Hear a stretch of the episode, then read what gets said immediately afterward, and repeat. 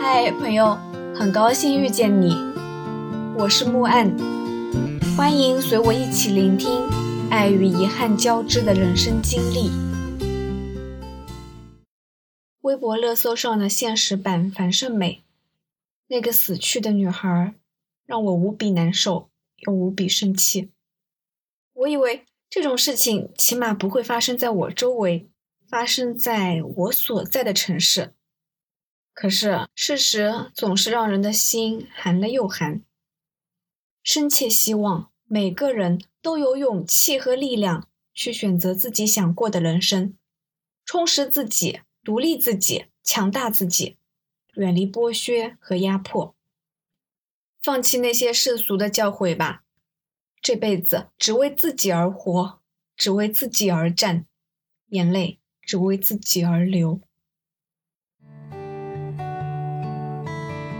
想起在大理的那个夜晚，侗寨的林阿姨说：“其实，她是想女儿也嫁到寨子里的，生生世世一家人齐齐整整住在寨子里。她不想女儿远嫁，可是如果她喜欢，她也不拦着。”阿姨说：“我们这儿不要彩礼，也没嫁妆，主要还是要他们两个人看对眼。”我问。都这样吗？答：都这样啊。你看，人家活的比我们通透多了。如果一个人永远把自身的价值放在亲人、爱人或者别的什么人之上，那么他肩上永远是沉重的枷锁，拼尽全力也难以自由奔跑。在大力的那个夜晚，是我难得的拥有平静的夜晚。已经过去两个多月了。那个夜晚，烤火的炉子里散发出一些柴火味，挺好闻的。四周围坐着三个我今天刚刚认识的陌生人，但是却又感觉认识了很久。话家常，很温和，如涓涓细流。这是一天中离焦虑最远、离一切都最远、最平静的时刻。我一边吃着橙子，一边听林阿姨讲故事。关于吃新节，除了农历的新年以外，最大的节日就是吃新节。六月六禾早熟，大力洞把这一天作为尝新节。吃新吃新，吃的就是新米。立秋前，稻米还未长成，每家每户都会吃一口萌芽状的稻米。甜甜的，狗是上宾，新米饭煮出来，让狗尝过以后，人才可以尝。因为传说啊，远古时期洪水滔天，绝了谷种，是一条白色的神犬漂洋过海，在西王母的晒谷盆里打了一个滚，满身沾满谷粒，再回来时，身上的谷粒被水洗掉了。只有狗翘在水面上的尾巴尖带着几粒谷粒，人类靠着这几粒谷粒才发展到今天。为了不忘狗的功劳，因此新谷登场要请狗先尝。二、关于迎亲，在大力洞，男女青年选择情侣时，除了相貌、性格、情趣等因素之外，最重要的共性是对方要有歌才，歌才是否出众，要比是否漂亮、是否有钱更能引起人们的关注。因此，在侗家，人人都会唱歌，处处有歌，事事都与歌紧密联系着。尤其是男女谈恋爱，更是以歌代言，互诉仰慕之心。迎亲活动那就更离不开歌了。据说啊，迎亲方式有好几种。林阿姨的老公逐一介绍。其实每一种方式都是围绕着歌进行的，对歌是主要的形式之一。男方迎亲的队伍不可以进门，设有道道歌卡。迎亲队伍每经过一道歌卡都要对歌，你唱我对，对出了方能进入。能否接触新娘，还要突破最后一关，因为新娘屋里歌手云集，即兴盘问。婚宴的主人也以歌献酒，客人则以歌致谢，彼此你敬我让，你唱我答。哪方答不上歌，就自觉喝酒。对歌喝酒，喝酒对歌，整个席间几乎没有语言交流，一切都是以歌代言。说到这里，有人还即兴哼起了歌。三、关于房子，我终于按耐不住好奇心，提出了一整天都埋在我心口的疑问。我问阿姨：“你们这儿的房子为什么顶楼都不住人呢？”朱医生也附和道：“对对对，我看大家怎么都住在一楼啊？二楼是储物间吗？”林阿姨笑答：“因为我们住不了啊，没那么多人。你看我们家那么大，一楼就够住了。”这个回答真是绝了，我顿时哑口无言。今年最佳凡尔赛了吧？这个话题无法再继续了，再继续下去真是自取其辱。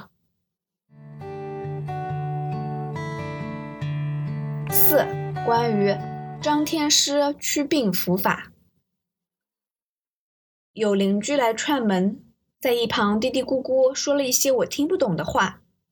林阿姨还拿出了一本看起来非常古老的书籍。开始翻阅，我问这是什么？林阿姨解释：“我邻居呀有点头痛，所以我给他看看。这个是我们祖传的张天师祛病符法，这一份是我老公的爸爸九几年的时候手抄的。医生，我们现在是有了啦，但是医生也不懂什么的，我们不怎么去看医生。”我笑了。说：“我知道，我知道，你们有张天师祛病符法，祖宗传下来的。”朱医生瞬间被打脸，他马上拿起手机开始拍照，说自己也要好好学习，以后双管齐下。我特地研究了一下张天师祛病符法，感觉非常神奇。我这个人吧，自小就喜欢这些奇奇怪怪的，科学也解释不清的。带点神秘色彩的东西。这个张天师祛病符法呢，写的就是怎么给你治病的。比如农历十一月初八，我感觉头有点痛，那么你就找到祛病符法的十一月初八的那一栏，找到头痛这一症状的解决办法，上面大概会写白前五章。朝东北方步行五步，然后送符，云云。林阿姨说很灵的呀，祛病符法很灵的，比医生管用。夜色氤氲，远处有雾。站在客栈顶楼，我们可以望到整个寨子的全貌。林阿姨指着路上的一小截木头说：“这个就是我们的凳子呀。”指着不远处的戏台说：“去年政府领导和浙江老板来的时候，我们就在戏台上唱歌跳舞，表演给他们看。”又指着如星光般璀璨的路灯说：“这个路灯也是你们浙江老板来装的，去年装的。”他们对浙江充满了好感，所以我在这总是被善待。可能有一部分原因。就是因为我是浙江人，有一种异样的情绪，还带了点沾沾自喜的感觉。最近在看《山海情》，总是无缘无故泪满襟。我想我明白了，这意味着什么。想起大利寨有一面政府对接单位的招工宣传墙，我曾在那一面招聘宣传墙上驻足良久。佩服所有有善心并付诸实践的人。那时候，几名小学生路过，问我你是新来的吗？”言下之意应该是问我是不是新来的扶贫人员。我笑了笑，说我不是。也不知道为什么说那句话的时候挺不好意思的。他们边蹦边跳，说：“不是，他是来旅游的。”真好啊！虽然孩子们都脏兮兮的，坐在地上玩乱七八糟的东西，在路边的石头上吃饭，绕着溪流追逐打闹，可是啊真好啊！那样的时光真好。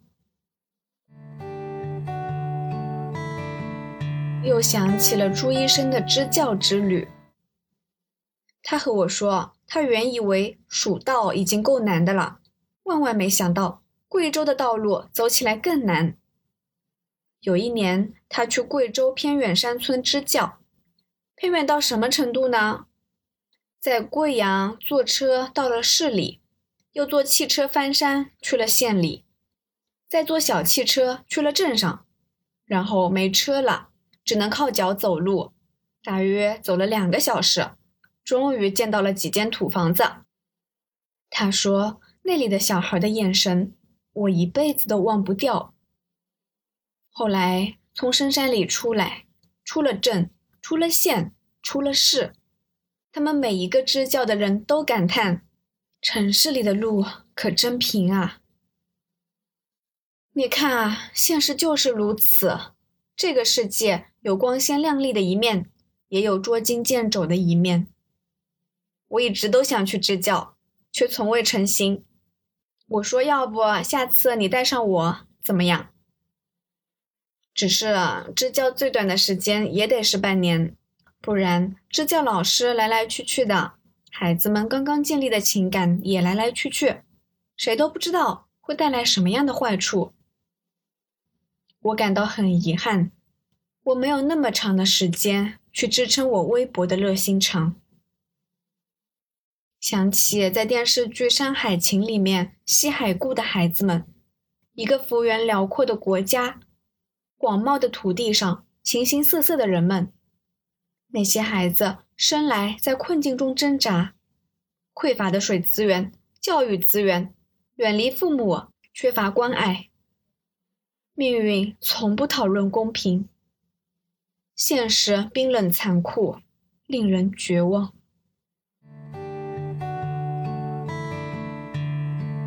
然而，在这一片逆境中，无数四面八方来的志愿者，试图为把这个国家变得更好一些，让某些孩子的眼界能够更宽广那么一点点，去尽自己的力量，和孩子们一起。艰难前行，共同努力。忽然意识到，即使身为一个普通人，其实也能为这个社会做些什么。瞬间对朱医生肃然起敬。不管被生活打磨成什么样，他依然保留着内心的火种。他是一个商人，油腔滑调，满嘴跑火车，世俗的生意人。但他也仍赤诚，保有一些真心，一些对世界的好奇心和探索之心。我刚想找个词夸夸他，他却话题一转，问我：“你知道吗？在我们四川也有很多被扶贫的山村，有些山里人会追着干部问：国家扶贫为什么不给我个老婆啊？我没老婆啊！”